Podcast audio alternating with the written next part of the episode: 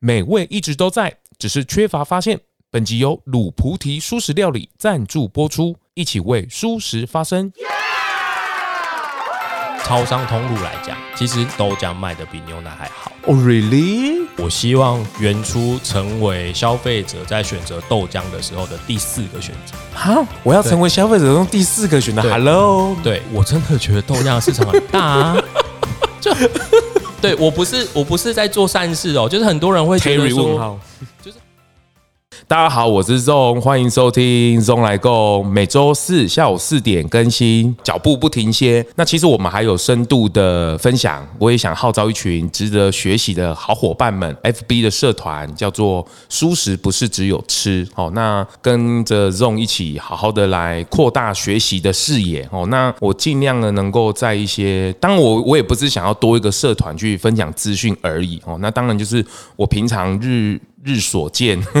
夜所闻，听到的一些事情有感的，那我就会把比较深度的分享，或者是频道里面每一集来宾，其实他背后都有一些值得探讨的想法，我都会分享在社团里面。好，那大家只要搜寻“素食不是只有吃”，大概都会找到。那拜托，起码一定要回答一下问题哦，因为这个还是要订阅我的频道，听过我频道的人进来会比较好哦。抱歉，那些拒绝掉很多的人哦，因为你没有听过我频道，我怕你进来真的会误会我的意思哦。那出去真的会被占了哦。那今天我们特地来好好的了解一下豆浆的这件事情哦，亚洲的一个很特别的植物奶的饮料豆浆哦。那今天特别呢邀请到这个原初豆坊的创办人 Terry，我们来请他来跟我们好好聊一下这个豆浆到底是怎么一回事哦。因为尤其是到现在这个全球化的关系，那其实多元性的融合，那你看我们亚洲市场也学到植物奶这件事情，但其实殊不知我们自己在地本来就有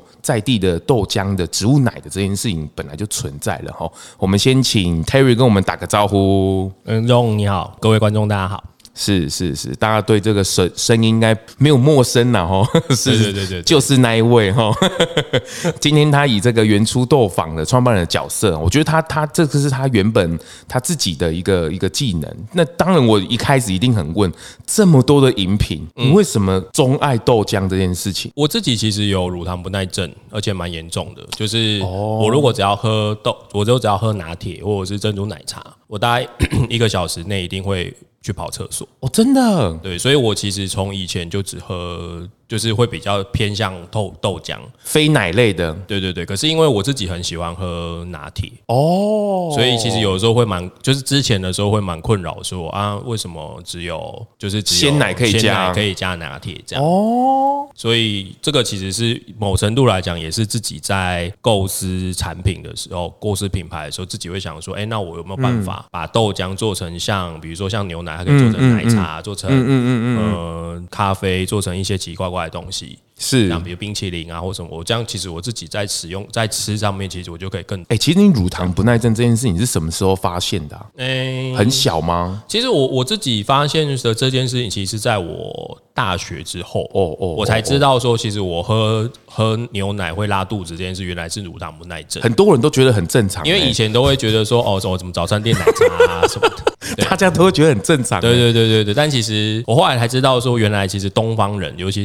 是亚洲人，嗯嗯嗯，哎、就是黄种人，他们其实在乳糖不耐症的比例上面其实是很高的。嗯嗯嗯，对，就是它高的比例，就是有点像国外人他们会对麸质过敏，可是其实我们比较好像不少会这种问题。哦那我是们其实会对牛奶过敏，可是是其实欧美人可能就其实相对来讲就还好。但是刚刚 Terry 有讲，就是豆浆的这件事情，当然相较于我们来个比喻好了，最近台湾的咖啡市场也是蛮蓬勃发展的，对对对对那就是他们欧洲的，诶、欧美地区的饮品就是对咖啡。可是我比较好奇的是，比如说你你豆浆这边发展的时候，嗯当然除了饮品之外，尤其我觉得 Terry 在原初豆坊这件事很好玩，是他把它品牌化了，嗯他把它规格化了。那关于咖啡有咖啡文化，嗯可是我好像比较少听到所谓的豆浆文化这件事情。其实我觉得豆浆跟牛奶可能会比较相近，就是其实我虽然说呃以奶制品来讲，其实。豆浆严格来讲不算奶制品，嗯嗯嗯，可是其实我们通常会把，比如说呃，像有一些比较老一辈的，或者是像我们自己，其实有些时候我们如果不喝牛奶，我们就会改去喝豆浆，对对然后或者说我想要补充蛋白质的时是候，就会发现说，哎、其实豆浆也是一个很好的选择，是是，所以以呃，我会认为其实台湾人来讲，豆浆文化比较不是像，我觉得我们豆浆文化其实跟欧美他们喝咖啡的文化其实很像，就是我们已经很习惯，嗯嗯嗯嗯豆浆的存在，它就是我们的日常啊。对，它就是我们的日，这有点像我们已经很习惯手摇饮 了，对，所以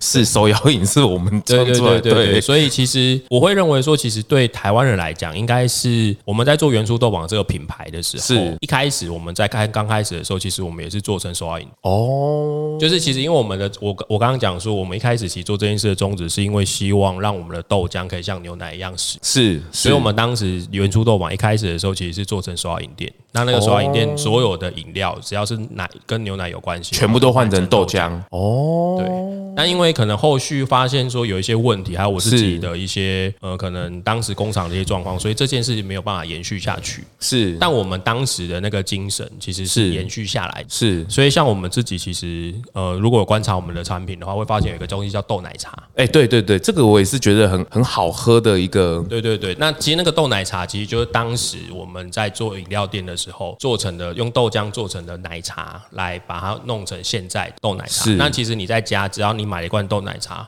你自己在家里加那个珍珠，其实你就可以在家里自己享用，没有任何牛奶，没有任何呃是乳糖的是珍珠豆奶茶。我我觉得这一路以来，原初豆坊这件事情，我觉得它特别针对豆浆的这个项目，我觉得跟我最近在学习的一件事情一样，就是细分垄断。哦，因为现在资讯真的太爆炸了，我我后来学习到也是，资讯真的太多太多了，我们怎么样去沟通好一件事情就好，你也不要抓很多。那我觉得我我我特别好奇的是在，在 Terry 身上豆浆这件事情来跟群众做沟通，嗯对而且把它做深化，对原本当然只是想要做手摇品牌嘛，对那我们大众印象也只是说啊，就是早餐店配个豆浆，对可其实我们要怎么样让它再优化，反而从中间感觉它的它的这个营养价值又在提高了，然后对又好喝了，对，这完全可以取代掉你们原本的思想，就是把对牛奶取代掉这件事情。对对对对对那其实跟我们到现在在谈的什么 ESG 啊、永续，哎、其实也是不谋而合。嗯嗯嗯。哦，这个其实都是你去深化、你去优化的时候，去才能去理解到的。嗯很多时候，你品牌的在经营的时候，有时候你不是多品牌一直开、一直开，对对对对你反而是往下挖。对你才可以挖到那个东西。对所以我觉得豆浆在我们亚洲人的观，特别在台湾，真的是一个很很日常的饮品，非常的日常哦。我们很好去做沟通。对你应该也是被这个后来慢慢往下挖的时候，有感觉到豆浆文化这件事其情。实我们一开始在做豆浆的时候，其实也会落入原本的一个想法，就是哦，豆浆就是 这样，就是这个大家很容易对，想象中，因为像我们一开始其实，在做原初豆坊的时候，我们也曾经评估过，我们要不要做成像永和豆浆的形式，就比较精致化的永和豆浆。哦嗯嗯。但我们后来其实蛮蛮，但是就是中间有经历过一些事情之后，一些抉择之后，现在会蛮庆幸我们把原初豆坊做成现在的形式。嗯嗯。因为现在原初豆坊的形式比较偏向于说，诶，一是我们目前现在原初豆坊有两个算是核心重点。嗯嗯嗯。一是我让你能够很方便的取得好是的豆浆。是所以我们才会可能就是会透过会上上加一些大型是公路啦或是什么。是是那另外一个部分其实是在于说，我们会希望像我们今年可能有，我们今年应该会推出类似像中秋节的月饼。哦，真的那我们中秋节的月饼可能就会用豆豆浆去取代某部分原本月饼的材料。哦，对，那它其实自然而然它就会比较比较低糖、低碳水这样，所以其实我们就是类似像这样的方向去做这样的设，来是让消费者其实在自然而然去选择我我今天选择原初豆坊的产品，不单纯只是豆浆，也不单纯只是说是诶，我想要健康，可是其实你你并不一定要为了健康而去牺牲你原本的想要美味啦。对对对，嗯嗯嗯。那所以我们其实，在这一点上面，我们在这个东西是在我们延伸的过程当中，我们找到了很多消费者对我们的回馈，然后还有我们自己其实。在这段过程当中，其实也理解到说，哦，其实这方面这个东西，其实消费者他们其实会希望说，哎、豆浆我们可能再有趣一点，是豆浆我们可能再多元一点，嗯嗯嗯，因为其实喝豆浆的人，喝豆浆的人。族群其实很大。嗯，非常大，非常大，小到零到九十九岁，我觉得都会有、欸。对对对对，那只是长期下来，我们都可能比较以传统的，就比较便宜的豆浆啊，或什么，就是我们已经印象习已惯经在那里了对嗯啦。，但是其实如果我们真的要用，真的要很认真的去做一个豆浆，然后或者是真的把豆浆的品质顾到很好，其他的成本、它的方向其实是都，它其实它的成本是高昂，嗯，嗯所以我们一直会跟消费者沟通，一直一直一直沟通。那当然你要说哦，愿意花这么这么高的价格去买豆浆的族群，当然不是说多数啦，嗯可是其实像我们在全联推出来这一年多的时间，其实我们发现买原初豆浆的人，他本来就嗯不在意你，呃应该说他不他他价格可能是他的考量之一，但不是最重要嗯的，不是最主要的啦。因素，嗯因为他可能他认同的是你的讲你的你的品牌价值啊做法，嗯嗯，你的你的你想要表达嗯的理念是什么？这样，大大家感觉好像这个 Terry 讲的好像理所当然哦，就是说啊，这个原初豆坊啊、沟通啊、品牌的转啊、转啊、转，然后做啊、深化，这感觉好像。一切都是如此的理所当然，但其实 Terry 在这过程当中哦，也没有想象中的那么理所当然啊哦然、对对后对对这个其实我们在开录前也在聊到这个原初豆坊的辛酸的黑历史、啊，然后对甚至对对连爸爸都打电话来关心说：“你到底还要，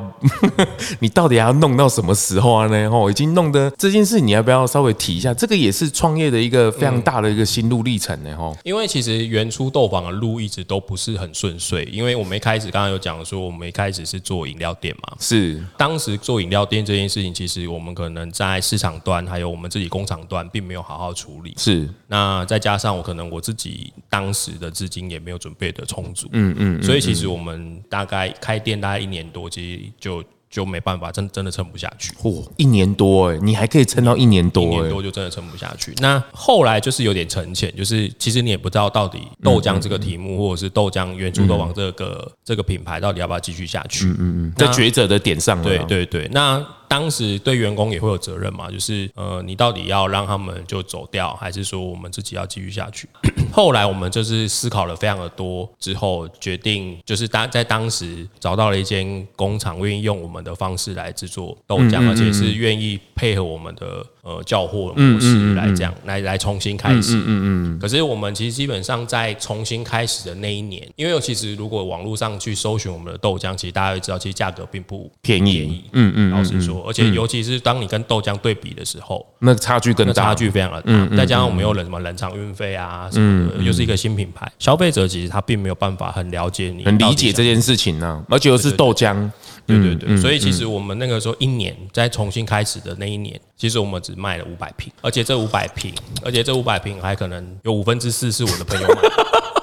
好朋友支持的啦。对对对，那其实那个时候甚至可怜到就，哎，不能讲可怜，就是我们那个时候可能甚至连员工都在问说，我们真的要卖这么贵吗？都开始自我怀疑了对，我啦。们真的要卖这么贵吗？我们为什么不，比如说卖个卖个可能比一般豆浆嗯折中嘛贵对对对对的价格。嗯，但我那个时候认为说，其实不是说我们一定要卖贵这么贵，或者是我贵是什么东西，不而是贵，不是钱的问题了对，呃啦而。是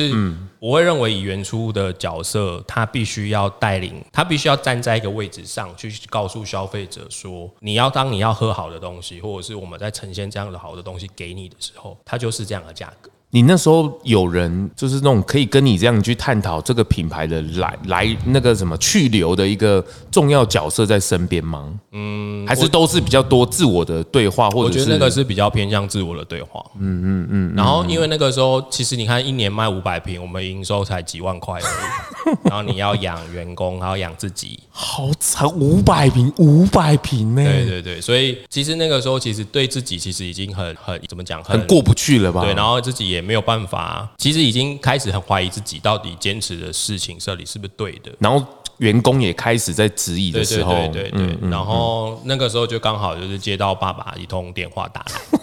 因为我爸是属于那种比较像是他比较严肃，然后比较少跟是儿子讲什么事哦，情。真的、哦、比较传统的爸爸啦，对对对对对，但是他其实也不太会过问你。嗯嗯嗯，可是他那一天，他那一通电话打来，就直接讲说，你到底要搞到什么时候？他知道你卖五百平这件事情他吗，不知道我卖五百平这件事情，但是他知道我呃不好过 不好过，对，还要可能跟家里拿一些食物。不然我对对对对，偷渡一些食物给你这样。那个时候其实非常的辛苦，而且我觉得其实像讲，大家可能会想啊很辛苦，但是其实当你真正在经历那段时间的时候，是是很不好过的啦没有办法理，你是没有办法想象的。嗯那时候你太太在身帮身绑了吗？我们那我那我太太那个时候在国外工作哦，对我其实后来蛮想想蛮庆幸她去国外工作，为什因为？么？因为我觉得她如果那个时候在身边的话，感觉上她会离我而去，因为太 惨太了低，潮了，因为太惨了，国外还可以报喜不报太忧。惨了。 有无极，无极。鲁菩提说鲁菩提素食，台湾最好吃的素食汤包，就在台中鲁菩提素食餐厅。偷偷告诉你，有菩提素食餐厅真的很好吃哦。不是、啊、我，我说句实在话，你你一年卖五百瓶，你说真的，你能你能有多少事情要做？但我那个时候其实还是扛，就是我我会记得那段时间，就是我就扛每天就大没有到每天呐、就可能一一天一个礼拜或者三四天，就是扛着二十公斤的豆浆，然后骑着摩托车，嗯。然后到处去问人，去去问人家说你有没有要喝这个豆浆或者是什么？网络上其实就不会有什么成绩嘛。如果有成绩，我们也不会只卖五百瓶。是是是，然后一直到隔年，就是一直到隔年，我们才好不容易有第一个团购组看到我们的东西，觉得还不错，然后开了第一团，然后之后一路一路慢慢的增加。可是其实像我们隔年，其实也才算一算，其实也才八千瓶。从五百就跳升到八千可，是其实八千瓶，你说真的，你要养一家公司还是远远的不够。一年啊，那是一年卖八对千对呢。对，所以八千平那个时候就会想说啊，还是要还要继续下去嘛，因为其实你从五百到八千已经算是一个蛮大的很跳跃级的啊挑战但是对一家公司来讲，其实还是远远的不够。你所以你那时候也就没有多想，反正就持续卖下去。其实我觉得那个时候刚好是一个契机点，就是呃，我们在我那个时候正在思考我明年的走，就是那个时候确嗯定在八千多平的时候，其实我在思考隔年的走向的时候，那个时候我们跟全联有了第一次的洽谈。哎，这个转对于企业来讲，或是创业来讲，一个转机就对对会对对，开始对对出现对了。那我们其实那个时候其实是透过新北市产哎、经发局的协助，嗯嗯嗯嗯，那跟。统跟他可能就是帮我们介绍窗口，然后跟我们讲了一些东西之后，然后我们自己对接了。啦，嗯对，那那个时候上架全联这件事情，其实对我们来讲是一个很大的赌注。因为它光是前面的生产量就一定要是一对，个嘛而且说真的，我们其实没有任何人有过上架大型通路的经验。经验啊呢，然后再加上我那个时候，我问我身边的朋友，每个人都说不要上。原因就是是你怕被上巨兽吃掉，对，你就涨上去一定会死啊， 一定会赔钱 啊，一定会怎么哦样？然后他觉得你卖不好又下架啊，对然后对到时候对吃对亏的对都对是对自对己啊对。对对哇，你好多抉择，品牌要不要存活？对对然后对大型通要不要走？，对，要都要走这样。然后整个那豆浆的走向你要不要？对，就是你其实，在当下的时候，你会很意识到一件事情，就是豆浆不好做。然后，尤其是那个时候，刚好有一个很很有趣的对比，就是那个时候刚好我在研究只燕麦奶这个东 西。然后就跟身边的朋友讲，大家当你讲到燕麦奶的时候，大家都是很有兴趣。哎，那时候但刚好潮流对正然后在走向这边然啊。后当你讲豆浆豆浆的时候大家啊，来也不用不了。要来跟我也不用来跟我讲。所以我才很好奇，你为什么豆浆的这个赛道是如此的坚持？其实我我真的认为它，我我我必须老实讲，我自己认为豆浆这个东西，它只是没有被看到价值。 OK，我认为原初现在在一个很舒，嗯，不能讲很舒服这位置，就是我认为原初现在在一个我当时希望它在的位置，就是嗯，我们相比大厂，我们没有大厂的优势规模，嗯嗯，也没有大厂的成本优势，嗯嗯可是我们在产品的准备上，还有我们的跟沟消费者沟通的深度上，其实我们是有一些灵活性的，嗯嗯嗯，这是那的。我们相对其他的小厂，就是相对其他的小品、小品牌，嗯，我们又已经有上架大通路的品质跟速度。哦，你们站到了一个很棒的甜蜜点呢、啊。，对对，就是我我会认为说，其实当时促使我决定要上全联，完全不听别人讲，就是我就跟我的 伙伴、跟我的员工、跟我的股东讲说，我们就是要上全联了。我哦想好了，回去对想个叭叭叭，隔对天上。我觉得核心的点是在于说，我希望原初成为消费者在选择豆浆的时候的第四个选择。哈，我看大家每个人都在想说啊，你在讲什么？真的你在讲什么？对这是一个很好的预告。我要成为消费者中第四个选择。对 Hello，对，但是其实如果你很仔细去看全联的豆浆品，它其实就只有光泉、好美、统一。好，三张发票我都会寄过去 的。对，那所以其实你当时第四个选择的时候，其实哦消费，而且重点是，虽然说我们是第四个选择哦，可是其实我们的价格，因为他们三个的东西的产品的价格带是一样的。哦，所以当你拿出不同的诉求的时候，其实我等于是那个价格带的第一个选择。其实以价格来讲，你是一对一的竞争呐、对可是以这个品牌来讲，你是三对一的竞争对，啊。但是我当我放在上面的时候，消费者会自然而然把我跟他们拿在一起哦，你跟大品牌比，那你是哦，对，所以其实这个是我当时在跟呃我的内部股东还有我的伙伴讲这件事情的时候，它就是我的诉求。哎、其实我跟各位说，这个说服也是一个哦，就是你要盘整自己，或是就跟我们自己个人品牌是一样，你要整理出自己的核心的优势哦，这个其实是蛮重要。那个先不谈合不合作、成不成功对，这个其实无关，而是你要把你现在的优势，你要去说服。其实这也是相对一个很棒的能力，嗯，而且也是需要刻意去练习的，因为你把这件事厘清之后，其实你会看到那个赛道就自然而然就浮现了。嗯，而且其实像您刚刚有问到说啊，为什么我会选择这个赛道？其实这个很，这个其实大部分人都在问我。可是其实我真的，我说真的，我打从心里觉得豆浆不是一门不好的生意啊。真的，对，就是还是因为它太稀松平常了。对它太稀松平常了，导致大家都忽略了它的价值。就是因为它太稀松平常了，所以前三大品牌都可以用一样的方式在做豆浆。哦，可是其实，可是其实以以我们自己的了解，以超商通路来讲，嗯，其实豆浆卖的比牛奶还好。哦、r e a l l y 台湾人这么哦，还是相对于这，我觉得这是文化的已经深植人对心，了啦。就是就是，其实豆浆卖的比牛奶还好。这从数据来看呢、这个跟我们想象不一然样。后还有就是，可能大家都会觉得哦，豆浆太容易取得了。可是其实，在国外，豆浆其实是一个才刚新兴产生的、嗯，对对对。对对对对。那为什么他们会去喝豆浆？因为他们其实自己本身都有燕麦奶、对啊鲜奶对啊。嗯，原因是因为豆浆是最天然的无麸质的植物奶。哎、你你有没有想到一个赛道是从国外红回来这件事情？也许这个是一个方式，但可能我没有资源做这件事。我就刚好身边还没有这一条路出去，对对这对样子哦对对对。但是我我个人真的觉得，就算你从台湾开始红，也不见得是不好，因为这就像你讲，这个这个件事情，这个赛道不是就是一般人可能不会去碰。对啊，不会啊，就跟我最近在这个德莱树在卖这个粽子也是一样，哦你绝对没有想到粽子可以大卖成十几万颗，大家也从没想到粽子原来可以这样行销。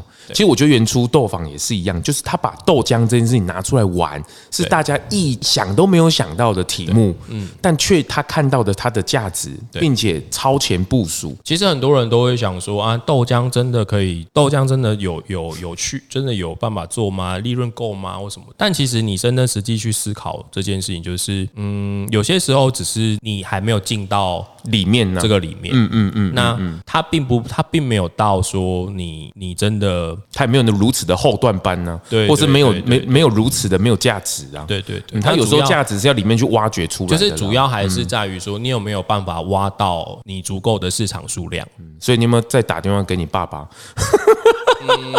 就就是说，爸，我感觉公你股要修等级啊嘞。没有没有，自从豆浆上架比较大型的通路之后，他再也没有问过这件事情。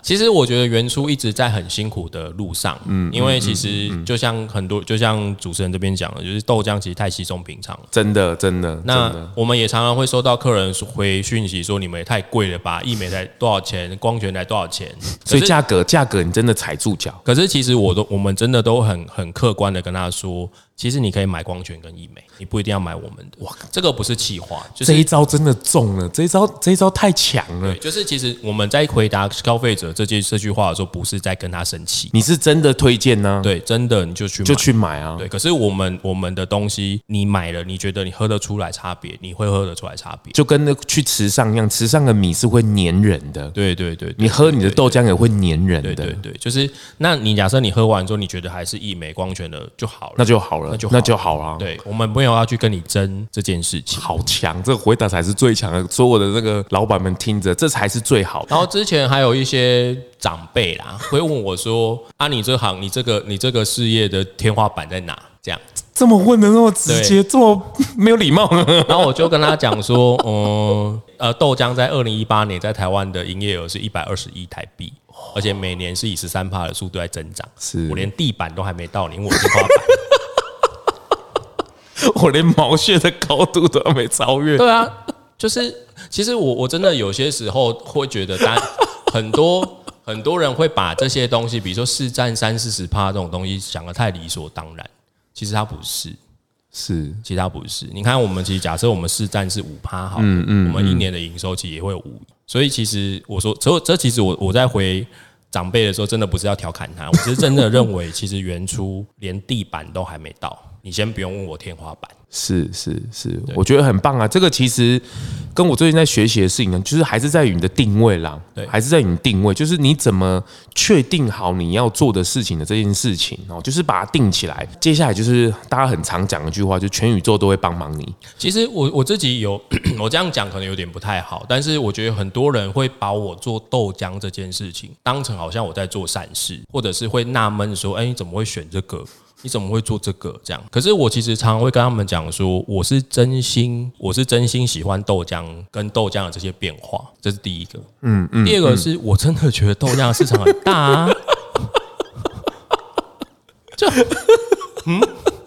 黑人问我号对我不是我不是在做善事哦，就是很多人会觉得，Terry 问说，号，就是很多人会觉得说，像我们可能怎么接，像我们最近开始做台湾台湾本土的豆，嗯，大家都说你哦你在做善事，你在没有没没没有， 我们这些东西都是经过我才刚当爸爸，观察我怎么做善事？对，我们这些东西都是经过观察，数据分析，对我们评估觉得好，可以试试看。对我们没有在做善 事，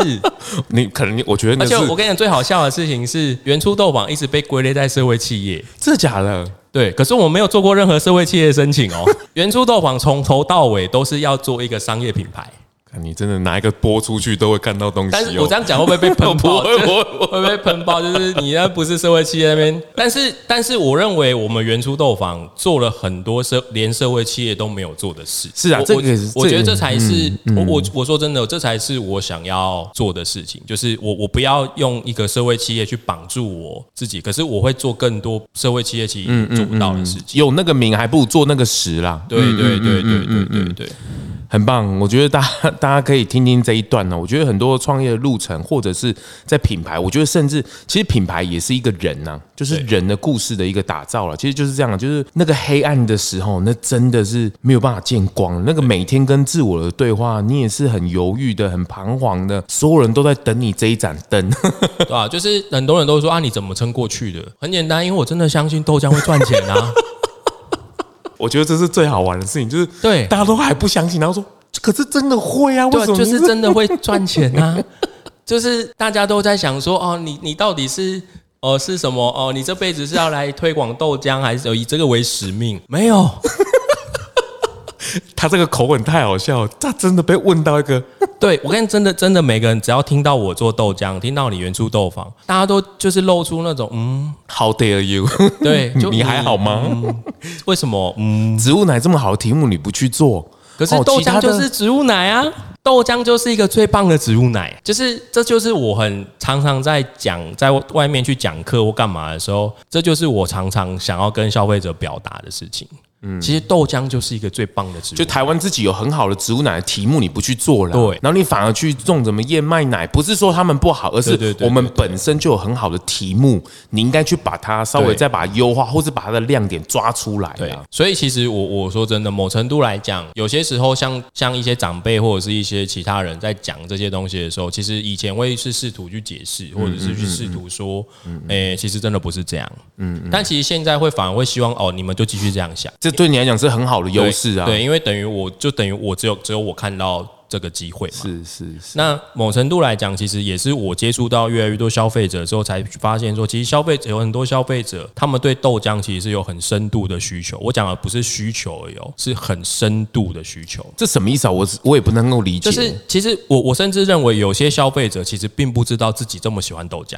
就是他们就是因为他们对豆浆的印象就是哦，我便利商店买很容易买到，对啊，就统一豆浆啊。简单就买啊简单来，讲，就是以前的品牌并没有对为豆浆或豆制品这个东西去做一个很深入的区隔。哦，他们有办法像牛奶，就是以前的以前的品牌，并没有像对咖，像你刚刚讲的咖啡，嗯，有非常多不同的喝法，深焙、中焙、浅焙，嗯玩各法种没有那么玩多啦这么多，嗯嗯。然后他们对牛奶可能有比较多，比如小农牛奶啊，嗯啊，比较浓醇香，就是他他会把香味就把它弄弄出来，但从因为来市场都没有人针对豆浆这件事对去做这个事情呢、所以，当我们很多时候我们做了一些尝有尝试的时候，消费者反而会觉得，哎、原来可以这样。我们有时候反而会从消费者的反馈回来身上之后，发现说，哦，原来他们其实没有想过， 或者是他们才知道，他们才会说，哦、我其实以前我不喝豆浆的，但是喝了你们的豆浆之后，才知道，哦，原来这才是豆浆本来该有的味道。哇，你会不会越挖就觉得人家越质疑，然后你去挖没有啊，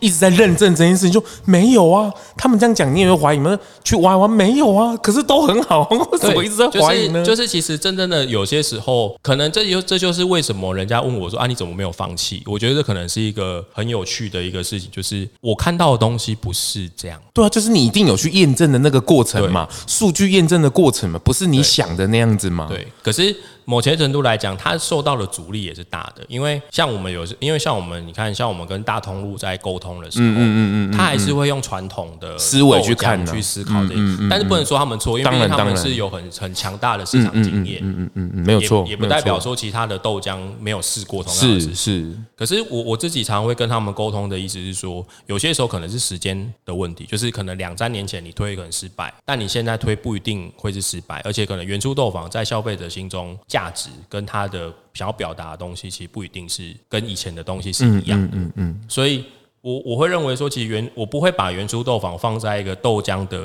改革者这种角色。嗯，我其实我反而比较把原初豆坊放在一个豆浆的提倡者的角色，就是很多人会觉得说，哎，豆浆我还需要你提倡什么？可是其实我们会发现，其实大家对于豆浆的需求其实是被提化的不够深，太日常了啦，太日常。太家人了啦，对对对，其实你并你并没有哦都看真不见哦爸妈的好，兄弟的好。对对对对，就像我最近可能生了小孩之后，才知道原来我爸妈这么爱我。所以他打那一通电话多爱你，对他其实打那通电话来是希望你不要这么辛苦。真的 so love you，对对对，但是你当下会觉得啊，好烦哦。 我们最后来一段感性的告白，不是？啊，所以我真的没有觉得做豆浆是什么做善事，或者是做，我是真的觉得有很多有趣的东西可以去挖掘，而且它其实可以延伸出非常多的东西。比如说，像我们认为原初豆坊，它当时讲豆这个事情的时候，就知道它就是豆的品牌，嗯嗯，所以其实只是我们现在做的主要是黄豆而已，嗯嗯，但它有很多豆可以去玩，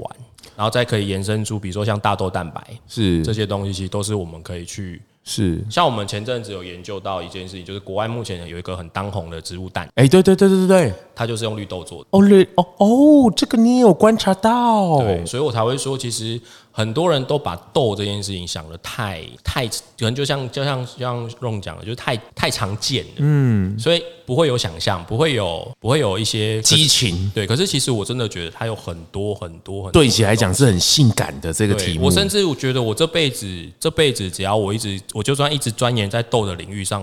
我的产品都做不完。哎、其实你的对你你讲了啊，我觉得你这一句这后面讲的这个才是对，你看到的是豆的价值，对。你看到的是这件事情哦。哎、其实我觉得这一段其实很棒，就是它重新让我们认识了。豆浆甚至豆的这件事情哦，因为可能大家都已经有既有的框架、既有的刻板的印象已经放在这里了，所以我们在沟通的时候都会很自然。相较于我们对于牛奶是如此的自然，对对对却对忘记它后面可能会带来的不一样的效益。对对对对，或者说喝早餐就是落晒这件事是很理所当然，大家却忘记了那个是我们身体在求救，对对对，哦，他在跟我们反映一些事情。对对对对对对对，哦我觉得这这一段真的是很棒。当然，那个黑暗期大家一定都会遇过，但是怎么翻转它，我觉得你如果去选择另外的赛道，说不定你还是会回来，因为这可能就是你这一辈子的使命。可能可能这也是你的核心的一个部分。我觉得能够更重新的去审视自己，我觉得这是很棒的。不过，刚刚在 Terry 在讲这段历史的时候，其实中间有一个很大的关键的角色，我觉得这个也是要跟这个 Terry 好好的聊一下。这个很非常厉害的合作伙伴就是幸福粮食这件事情。就最近开始合作，是这这个也是非常好的一个选择，因为相较于最近在讲碳权呐、嗯在谈这个永续的部分，其实针对台湾的农业小农，嗯，关于气作这件事情，其实他要照顾的面向不是大家以为很简单的哦，就是就是帮他们呃写写下契约啊，把他们农作物包回来这样子、嗯其实他没有那么样的容易哦，对吧？这件事情你们也是下了很多的苦功，其实，呃，我觉得跟幸福粮食还有它还有小农合作这个部分，我觉得可以分几个部分讲。嗯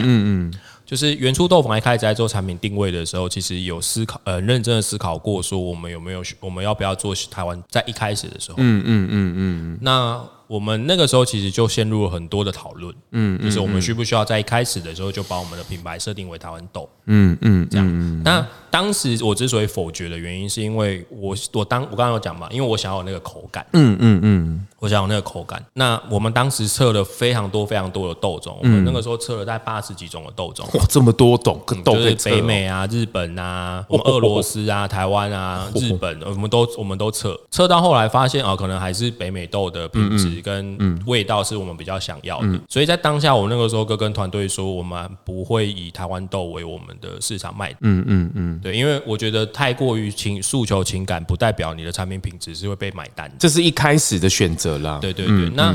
另外一件事情，其实是也是我们最近才开始回来思考的事情是，我们是我们其实都跟会跟一些小农聊，会跟一其实我们会去观察说他们到底要的是什么。就是其实如果我们很很认真去思考一些产品啊，你会发现说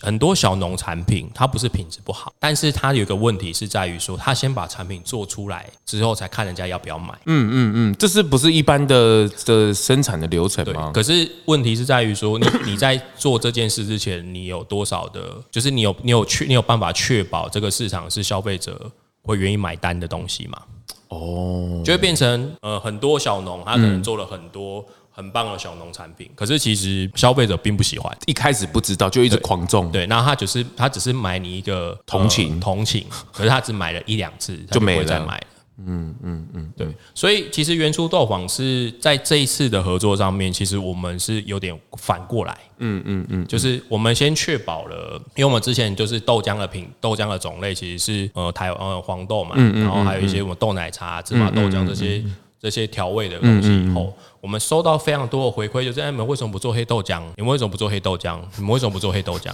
我们收到了非常多的反馈之后，我们开始思考黑豆浆的品相。嗯，好。然后我们另外一方面，我们确保了原初豆坊在消费者市场心中的价值是愿意花更高的价格去买原初豆坊的豆浆这件事情是确定下来了之后，我们才来思考我们有没有办法做一支台湾豆的黑豆浆。哦，这思考点完全不一样。，对，就是我们是先从市场的反馈回来去思考，我们有没有办法创造出一个价值、有价值，而且是消费者愿意买单的东西。嗯嗯。嗯那当时就还蛮幸运，就是认识了幸福粮食。那幸福粮食他们其实不算是单一小农，他们其实是蛮多小农的一个合作的一个、一个嗯一个一个平台一个啦。平台。嗯，那我认识他们两个创办人，其实呃也不算认识很久，嗯，大概是去年的十月认识的，然后我们就一直谈嗯黑豆这件事，因为他们主要是种黑豆为主，嗯嗯嗯。那某程度来讲，虽然说呃我们台湾的黄豆在黄豆在品质上可能跟北美黄豆真的还有一点点小，还有一点点落差，嗯嗯。而且我们的台湾黑豆品质相对来讲是比较稳定的，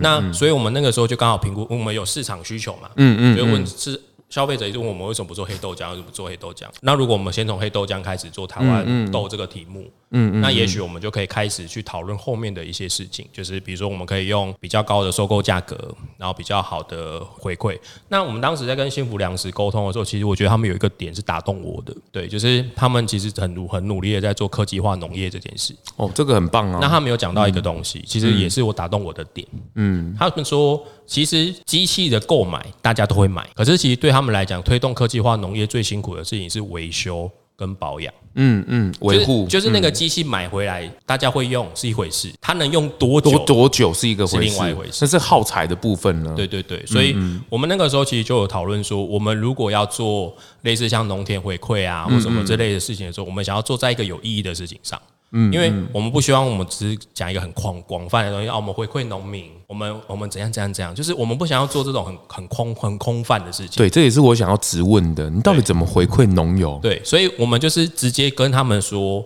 我们回馈的部分，我们就指定用途，就是两个用途，一就是要办农地讲座，嗯嗯嗯，第二个就是付那些保养费。哦，真的对，我们就是做这两件事。哦，就是我们也不会跟你讲啊，我回归农民你要怎么用是你的事，没有，我们就是要求你就是要这两件事情，而且我们就是只要求这两件事。那个维修保保养费用也是不小哎、对，那所以大拜托大家多买黑豆浆，就可以多回馈一些给农民。因为其实，对了，我最近也跟农民啊，跟一些产生产者有一些了解。其实大家在讲天灾人祸、天灾天气，其实我觉得以人类的智慧来讲，我们还没有到尽力。哦，对我相信只要我们一旦尽力，利用我们的智慧，也就是现在的科技去辅助，嗯，有时候这些气候来讲，是我们可以去配合的，嗯，甚至可以提前去预防的，嗯。但是这件事情确实需要一些深耕跟一些一些方法去控制的。那我们其实很多人都会问我们说，哎，那你们为什么不直接找小农合作？嗯可是其实我觉得，因为首先幸福粮食他们本身已经是百大青农，就是回乡的百嗯大青农代表、已经是一个平台了啦，对，那我会认为说，其实对我们来讲，我们反而需要找的是有经验的人，因为嗯原初豆坊擅长的不是在原料对端，，自己还是这个还是回来定位的问题啦。对我们擅长的其实在市场端跟品牌嗯端，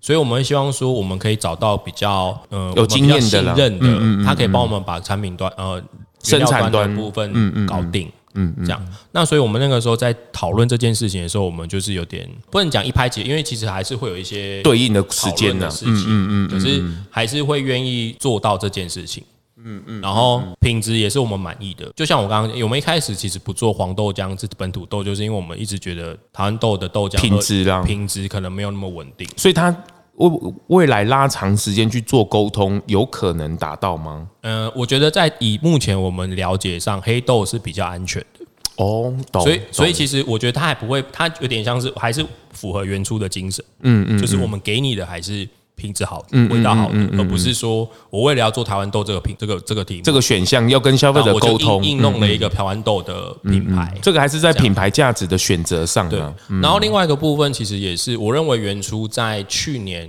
成长之后，其实我会认为原初其实在有些议题上面是需要开始担，就刚我刚刚讲的提倡者，嗯嗯，就是我希望让透过我们原初的力量，去让消费者更能够知道我们台湾在做黄豆或者是这些种植的的部分上，到底面临了什么样的问题。困境或是问那嗯可是我们不会只是要消费者用类似的，呃，有点像是说哦，可能同情或者是怎样的来买单。我们希望透过比如说黑豆浆这次，我们就是告诉你，这次黑豆浆品质很好，嗯，味道很好，嗯，就是我们原初一时的，就是原初很努力做出来的。好东西，所以你自己来支持。那你支持后，后面有一些好处，嗯嗯嗯。但是你就算不要那些好处，这支豆浆还是你还是一个很好的产品、啊。对对对对，所以我们其实就会希望我们可以做到这样的水准、这样的程度，才能让真的是说我们有办法这跟农民或者是跟幸福粮食保持长期的合作。很棒，很棒。我我最近也学到一句话，也跟大家分享，就是问题转为课题。我我觉得很棒，就是我们看到了台湾豆的某一些问题，那我们也要把它转成课题。嗯以课题来讲，它就是一个像刚这个 Terry 定位自己的提倡者一样。对我们怎么跟消费者一起来学习这个课题？对对对，然后一起把台湾的豆，台湾当以农为出身，当然是有很好的，但是它在品质上的部分，它还是需要有时间，还是需要有方法。对那我也不要夸大其词，对哦那我也做我抓我自己可以做的，对比如说他把维护费啊，这个我我做我的品牌的时候，我们来互利的这个部分对，我也只针对这个区块，对对对然后我们一起来来共对对嗯共成长这样子，我也觉得很棒。一方面用豆浆这件事深化的沟通，对其实双方是互利的哦，是互利，而且以长久来看，这件事情是可以共好的，对因为它的科技如果好了，其实它相对于其他的台湾豆会不会在往上提升？对其实也会，对对其实对对也对会，其实要拉长远去看，而不是看只是单豆啊啊，你现在怎么都都选不不不用台湾的全部豆啊等等，也对不是这样去对思考的对。所以这个很多时候在这个时代资讯过多，其实我觉得还是回来你在资讯的判别上面，还有你回来自我价值的认知的时候，你不要去被模糊掉了。对对对你千万不要被风向带着走的对，还是要回来。你怎么判断这件事情的是非，对或者是它的对错的程度，嗯，我觉得还是要有比较广宽广的视野去看的。我觉得中奖很好，因为 这其实让我想到，我大概在两年前那个时候还在很努力经营原初豆坊的时候，嗯，那个时候就有一个前辈跟我讲说啊，你豆浆好做啊，你就抓着牛奶打。 你就一直讲牛奶不好，你就一直说啊牛奶怎么养 养牛啊，这 是样这样是这样是这样这样。我我其实那个时候我就在思考说，哎、他讲的其实也有道理，是啊，也有道理啊，这对是一那个我操作的对方法操作之的一啊方法。可是我会认为说，我会认为说，其可是问题是，问题是在于，好，我就算讲牛不好，豆跟豆浆有什么关系？他也不一定会反过来学学豆浆啊。对对对对对，所以我其实后来我才我们才会内部在讨论的时候，我们才会定调说，原初它可能需要我们可能不要用那种比如说哗众取宠或者是负面攻击的方式，嗯嗯，我们反而是要绕比较远的路来让消费者慢慢的了解我们为什么要做豆浆这件事情，嗯嗯嗯。其实其实这个沟通的过程当中，其实真的很辛苦，因为这个要蹲点蹲有一阵子对，啊，真的很辛苦。可是，所以其实我觉得我们运气真的还蛮好，就是在我们刚开始一两，就是这样的模式，刚开始一两年的时候，就有办法进到像全联这样的大通路型通，嗯嗯，他们也愿意让你们来尝对对试。对对，而且、嗯而且我觉得其实有一件事情我们还蛮自豪，就是我们虽然进去，但是我们并不是透过关系，哦，就是用就正常的沟通的对就管他道还是的。嗯用一样的采购流程，跟你讲说哦，你要怎样怎样怎样，他不是来，比如说来赞助你的啊，或是来帮忙你一下，然后他让你试一他下。还是会透，他还是会用他们自己内部的产品淘汰流程，你要清来你要审视你你要啦嗯经过那个淘汰，你才有办法维持你的产品在架上继续贩售。所以其实我会认为，那对我来讲，我等于就是我撑过了市场的考验，嗯嗯，而不是只是说我一直跟人家讲说啊，你要来买我豆浆，你要可怜我，你要怎更么样奠。怎么样定了你对豆浆的信心，还有大家的看不懂。这样讲会不会到时候一堆人跑出来揍？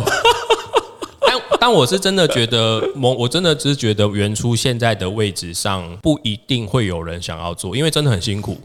就算我讲的好像一派很轻松的样子， 可是你要做到像原初现在的他，你就是要经历过前面 的哎、。拜托，一年五百瓶，弄到一年八千瓶，到现在你妈的，哎、欸，拜拜拜托，那是一群人这样走呢。而且像其实你如果网络上搜寻很多卖豆浆的啊，他们都会兼着卖馒头跟包子， 但你没有，但我就是坚持不要。我想我我的伙伴都会觉得你真的很，你为什么不做？你真的很固执呢。对你为什么价不格做不动啊？你又不又不改品相，连对周边商品你也不卖。对对你对到底怎样？你就可是说。可是我真的觉得消费者会懂。我我我到哇哦这我到句话你我真的到是我 Oh 到 my God 我到今时今刻真的可以讲出说，我相信原初的购买者跟跟会就是 follow 我们的人，他们会懂。我觉得你这种自信，你特别在追你老婆的时候，是不是也是这种？我觉得你会懂当然啦、一定是这样啊。哇！你对消费者也是，我觉得我的用心你会懂，对，我觉得你们会你真的追到他们了。对，哇就是我我不要，我不用，我不需要我的品牌什么过三十趴、四十趴是在不用，因为那个一定就是大厂才有办法做到。嗯嗯。可是我相信我们可以在我们自己的位置上面，让消费者我们做我们有信心的事情。而且说真的，我们假设我们的生产量过大，搞不好就会有品质低落的问题。其实我也希望它在一个舒服的品质上，让消费者可以持续的购买。我觉得这个其实才是原初它该有的位置。可是其实我们不会因为这样而缩小我们，就是变成是啊我们是啊规模是啊很小。是啊，那是一个甜蜜点的部分啊呢、对对对对嗯对对对。哦，这个今天让真的让我大开了视野哦，特别是也是因为如此稀松平常的豆浆，我、今天在 Terry 的这一集里面，我觉得也让我重新定义了豆浆这件事情。对，然后我们也掀开了这个豆浆的神秘的面纱。其实它这个豆浆里面其实是很丰富的，嗯，它的宝藏是很多的。它其就是其实我觉得豆豆类的东西其实真的很有趣，嗯所以我真的其实还我们蛮希望听众啊，或者是像很多吃素的人，嗯其实可以重新去观察，有很其实不只是我们，还是有很多其他的好品牌有在推广这样豆的事事情情。对，那所以我会觉得，我相信我们都是提倡者。嗯嗯嗯嗯。对，那市场其实在接下来它会进到一个比如说短兵相接啦，是啊或什么是的啊阶是段啊。可是那原初就是会努力想啊要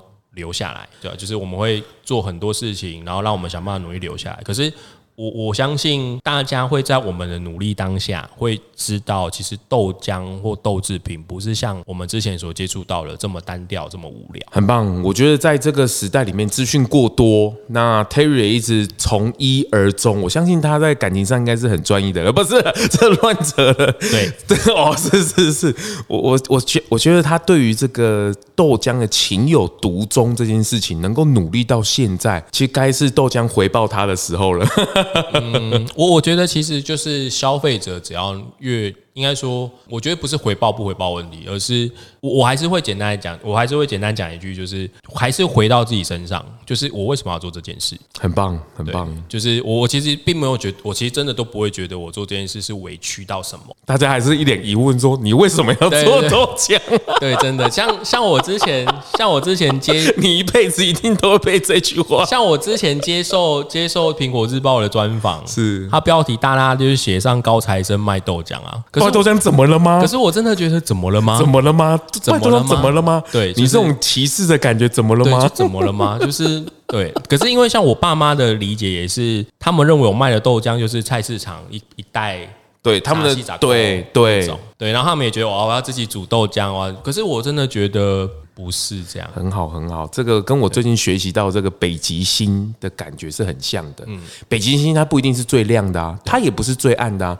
可是你要找方位的时候。对它就是在那里，而且众星拱月，我觉得这句话太棒太棒了。就是你人生当中，或者是你的企业里面，一定要明确把你自己的定位清楚。其实我觉得豆浆也是，对，就是很多人都会觉得，我我觉得豆浆它不会当主角，嗯，可是它可以是一个很棒的指标对指标一，个指标，对对对，哇，怎么都那么刚好哈、哦？我觉得对这件事真的很好玩哦，豆浆这件事情居然有这么多神秘的面纱，有一个男子却这么的 用他的一生来为他付出，他们的情感的纠葛 哦，这个大家都都不知道他的好哦，只有他。对于他的好，只有他知道，他 love 他 so much 哦，别人都在质问你，那么为什么那么爱他？你为什么不换个人一大片森林？你为什么独爱这一棵树？就说嘛，不啊，我觉得他是神木啊，对他里面价值很大啊，你为什么都看不懂他呢？对我相信有一天大家都会懂。 我希望大家不要 懂，我懂就好，你真的 我是懂，我懂就好，谢谢大家。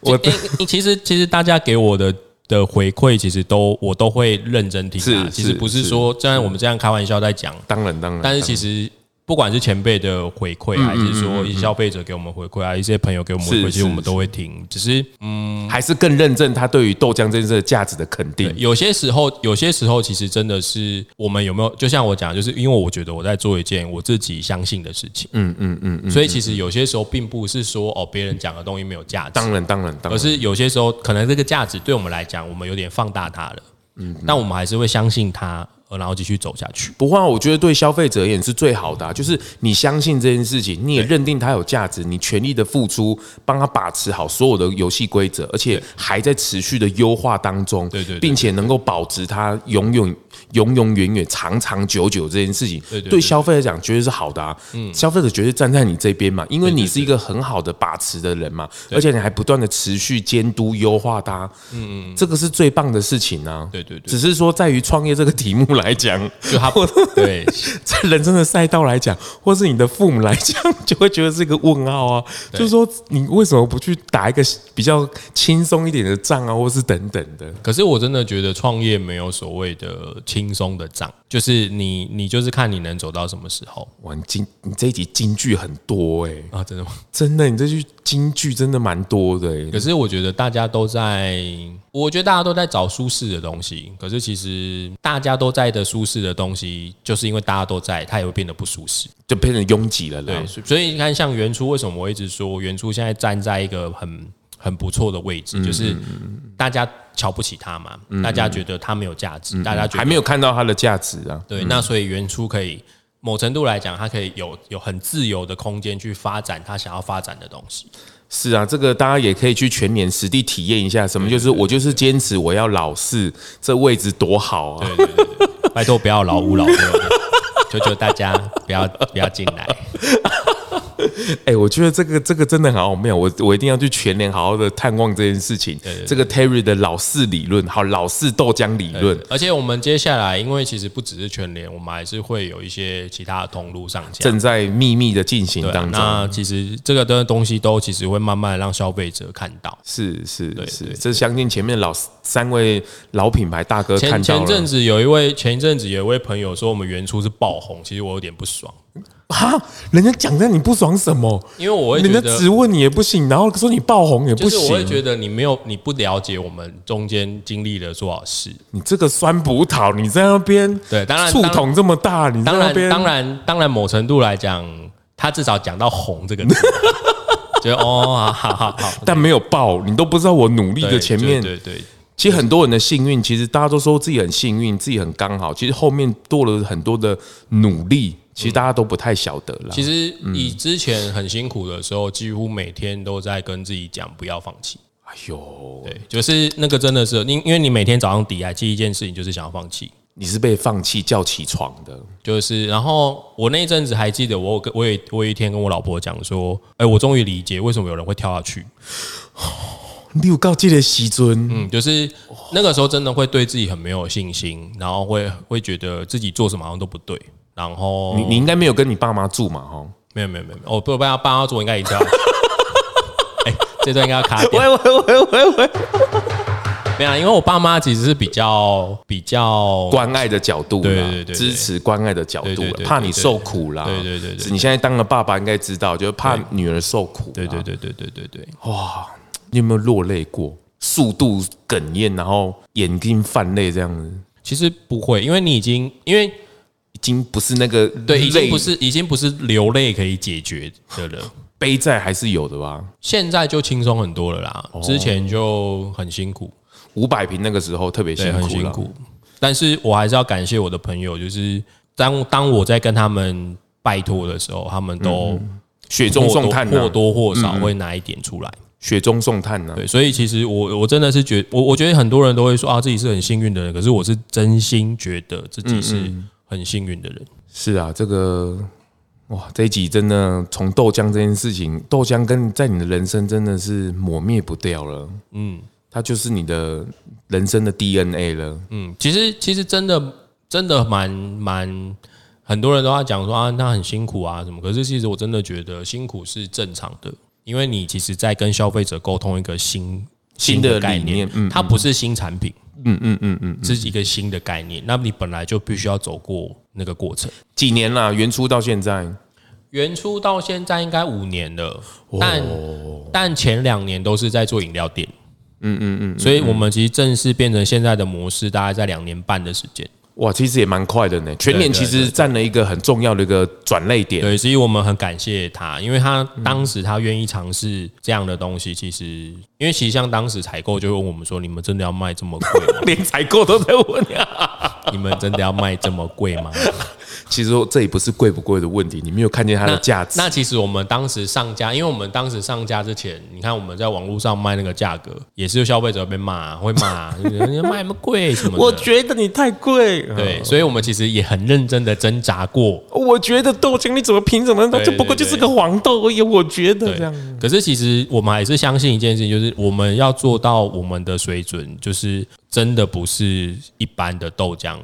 那种大规模生产的豆浆可以做到的样子。太棒了！我觉得今今天这个，当然因为它还有未开发了，也就是说在欧美地区，它其嗯实豆浆的部分是还在持续的往上增长当中哦。呃我们谈还没谈到就是国外的这个市场的部分哦对对对，光是在台湾自己重新做这个题目而已哦，其实就需要找到一些价值的部分了。嗯而且其实我们自己豆浆在技术上，其实都有很多不同的，我们自己有很多研发的一些东西，还有一些我们自己独特的技术。这其实有点太技术面的，其实那就不用特别提。只是我们只是想表达说，其实我们原初豆坊在做豆浆，不是单纯的把。就是不是单纯只是哦，叫工厂生产出豆浆，然后 就没有那么容易我的。们其实下了非常多的苦功。很棒！现在原初豆坊大概有几个产品嘛，就是手做的浓豆乳对哦，那还有这个豆奶茶，对，那还有这个芝麻豆浆，对哦，那现在还有新加入的一支新的产品叫台湾黑豆浆，对对对就我们后期在聊跟台湾粮食这边合作的黑豆的部分，嗯对对对，现在销售最好应该是我们在网络上还有厚米浆，其实我们厚米浆哦浆也是哦，真的哦，其实米浆跟米奶也是我们我们蛮重视的一件逼事。脸嘞，对，哦，你真的都是，你为什么要做米浆？ 哎、我们我们我们去我们上个月的米浆，我们上个月网络上有做一个米浆的证，就类似像行销活动，对，对我们卖的还不错。真的，就台湾人其实，我我觉得其实台湾，我真的就像我一开始在节目上有讲，就是其实很多人并不知道自己对豆浆、米浆的需求原来有这么深。哎、我的我刚刚的反应其实就是很大众的反应，对不对？对真的， 然后很怀疑的，大家可以 take 我表示，真的 对，米浆，对，真的 就是很多人其实对于他自己对于美豆浆、米浆，他有多喜爱，或者他多多的需求的日常的程对度啦。他他才会，他有些时候会是消费者来恍然大悟，说哦，原来是我我必须要每个以礼数拜据化来讲，还吓一跳说哦，原来我喝豆浆米浆这么多。，对，所以我才会说，其实这就是很有趣的地方，就是有些时候我们反而是跟消费者一起发现一些事情。哎、现在这里面应该豆奶茶应该算是我们其实卖最好的还是无糖豆浆，哦，真的哦，对，因为其实我们无糖豆浆，呃，大部分人都会说啊，我们我以前不敢喝，但是我现在喝了你们的之后才知道，原来无糖豆浆可以是这样的味道。哦，真的，哎、这个对于健身来讲，或者是对对对，舒适的无蛋无奶的这件事，这个是对对对很棒的一个介入、而且哎我们我可能特别稍微做个广告，嗯就是我们的无糖豆浆每一百毫升里面有五点五克的蛋白质。哦，really，对一天才十克而已、哎，对对，所以其实如果你有健身啊，或者很什么棒哎它其实是非常适合，就是而且还无糖、哎，还无糖，还好喝、哎而且它的无糖是真的无糖哦，因为哎什么意思？因为其实像你小心讲话哦， 我就要讲，好，你讲啊，因为牛奶的无糖其实它只是无加糖的意思，它本身其实是有乳糖的。哦然后其实一百克里一百克里面的牛奶其实有八克的乳糖，哦，原来如此，你真的无糖。真的无糖。哎、对这个对于健身来讲是很棒的耶！对对对，所以其实我们还蛮推荐，就是比如说运动的啊、嗯健身的，可以去喝我们的减。肥的人啊呢、减肥就不一定，因为其实真的每个人吃体质不一样啊但是如果是真的运动健身，需要补充蛋白质，这是很够的，这个很够。很够的，很够的。豆奶茶应该蛮多年轻人愿意喜欢，早上、嗯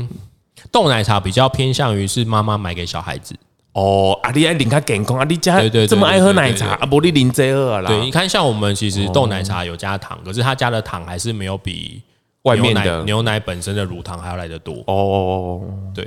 哎，真的，你的消费的哦，全脸，因为全脸沟通就是比较家庭式的啊啦，或什么的，对对对对对。芝麻豆浆就是真的就是家庭芝麻式的跟杏仁可能真的就是老年人会比较喜欢，因为像我们有些我们有推订阅制嘛，嗯，那很多哦，你们还有订阅制的我服们还有订务阅哦，制，对，那那我我们好方，便哦，因为其实原初豆坊就是致力于让你方便取得好豆浆，哦，所以我们网络上呃宅配呃订阅制啊、一般通路，我们都会想办法让你能够买得到。哦，哎，订阅制现在真的很哦，豆浆也可以订阅呢，当然，哦当然，当然，当然，当然哦，对对对对，那棒其实像哦有些有些就是会买芝麻跟杏仁给家里的长辈喝，嗯嗯他不只他自己不喝，他就只是单纯买给他家里嗯的像长辈就是帮长辈们筛选一些对对好的对对产对品对给他们对喝对啦。对对对对，对你老婆在你几瓶的时候回来了？应 该在十三千瓶的 时候。十万多瓶的时候哦，真的？吗？哦，对，功成名就收。也没有没有没有没有，真的没有。我我觉得其实 我还是就事论事讲，我觉得原初还是一个刚起步的小品牌。当然了，当然还在成长的过程，所以现在对对对对对对十万瓶，你刚刚说十万，对现在还去在年去年大去概年是十10万万，嗯，哇，好精彩的数字，从五百、八千，对十万，对我觉得也刚好到那个全脸的红利嘛，因为它也在扩店的部分，对对对也在对往对上的成长当中。嗯我觉得主要是我们真的有办，我们真的有找到一批客群是会愿意买单的啦。嗯嗯嗯，对，是真的找到一批嗯客群，而不是因为像我们一开始，其实，在全联第一个月的销售量，第一个月的嗯销售量其实也才一千多瓶，这算是比较不好的成绩，对，就不一千多瓶不好。然后像我哦们现在基本上一个月都有一万多瓶，这是一个很水平的对的就是数字，就是大概还不错以上的数字，还不错以上的数字对对对对哦，哇，所以，所以其实我才会说，呃，我们也是一路这样慢慢嗯爬爬，慢慢爬爬爬爬爬上来的。我们也不是一进全联就一帆风当顺。然当然当对对对对对，这个最近也当了新爸爸哦，这个女儿出生，对嗯哇，这个带财来，我天时地利人和、哎、其实以前会以前会觉得啊，就是小孩带财，但现在只会看到他就会觉得啊，你平安长 大就好。不会，他的运势，这个我爸爸跟我讲，你现在是跟着你女儿的运势在走哦，嗯不是你的运势哦。那你拜托他运势好一点。哦，已经好了，你看，你最近帮你消了不少了，对不对？又往前了不少，我觉得这是一个很棒。当爸爸还可以吗？你好像也没有太公开去聊这件事情哦。对，比较少。当爸爸，我自己那时候也真的是感动万分。当爸爸的话，呃，但我反对你那个安泰做这件事我是了。可是可是我真的觉得我嗯，就是因为我之前发一篇文嘛，就是说啊，有人问我问我的手机为什么不放不放小孩的照片、对都放那太太的照对，片。我就说我这辈子是不会 换换成小孩的照，除非换他们两个的合照。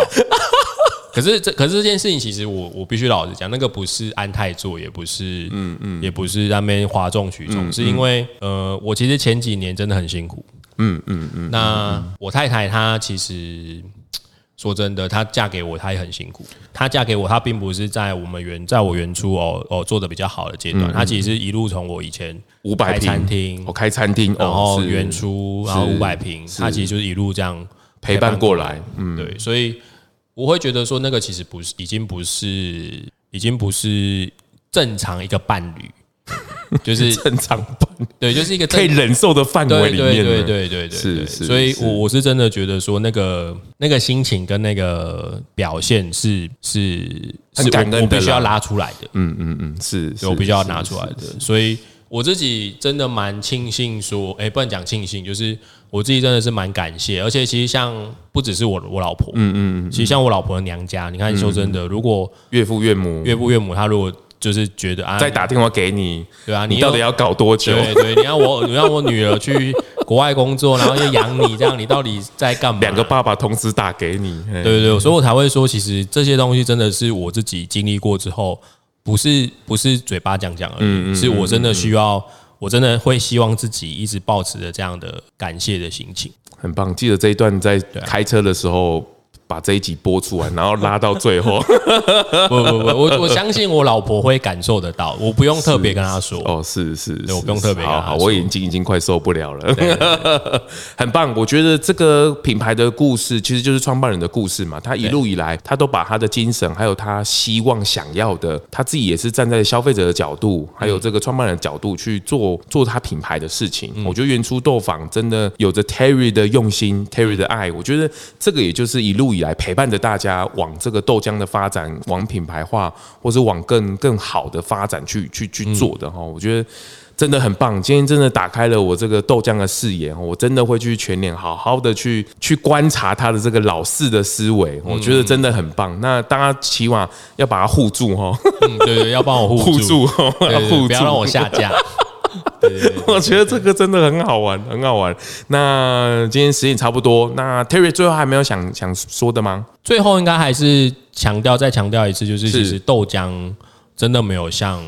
大家所想是 的是这么的是单调无聊。是是，对，所以我我觉得原初豆坊还是会持续的去去思去思考，我们可以透过豆浆或豆透过一些豆类的产品嗯去为、去去开发更多样的东西，这样、是很棒，很棒。今天这个东来贡很幸运哦，又收集到一个这么棒的故事哦。这个也是我一直以做 podcast 做 podcast 一路以来很美丽的风景哦。当然，除了品牌故事、人的部分之后，我觉得最美丽的还是我们能够亲身见证这些事情，而且听到他们来说诉说这一段故事，而且这么完整，而且带有情感的，而且又可以陪伴着大家。不管是在通勤的时候、运动的时候、手边很闲的时候、开车的时候，嗯我觉得能够听听这些故事，让你有多一份的视野的扩大。嗯，我觉得这都是很棒的。再一次谢谢 Terry，谢谢谢谢谢谢谢谢原初豆坊，拜拜，拜拜。发型设计赞助素食发廊